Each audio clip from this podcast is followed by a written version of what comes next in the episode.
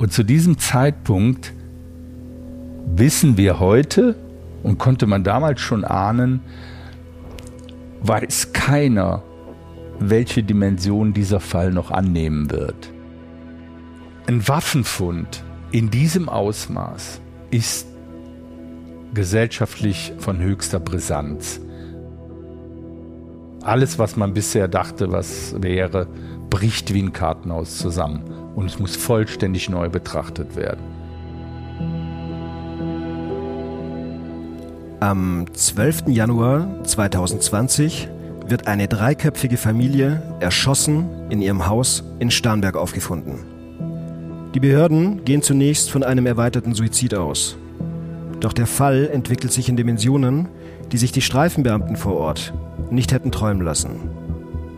Es geht um massenweise Kriegswaffen, Raubüberfälle, Amokfantasien, Drogenkonsum und um eine jugendliche Clique, von denen einer nicht mehr lebt und zwei wegen Mordes angeklagt wurden.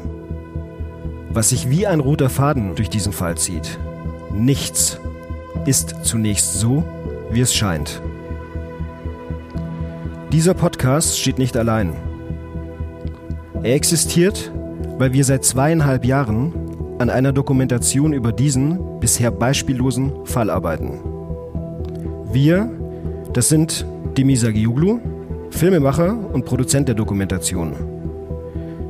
Seit Herbst 2020 recherchiert er im Fall des Dreifachmordes, hat mit diversen Expertinnen und Experten, Prozessbeteiligten und Personen aus dem Umfeld der Opfer und Täter gesprochen und kennt sich wie kein zweiter in diesem Fall aus.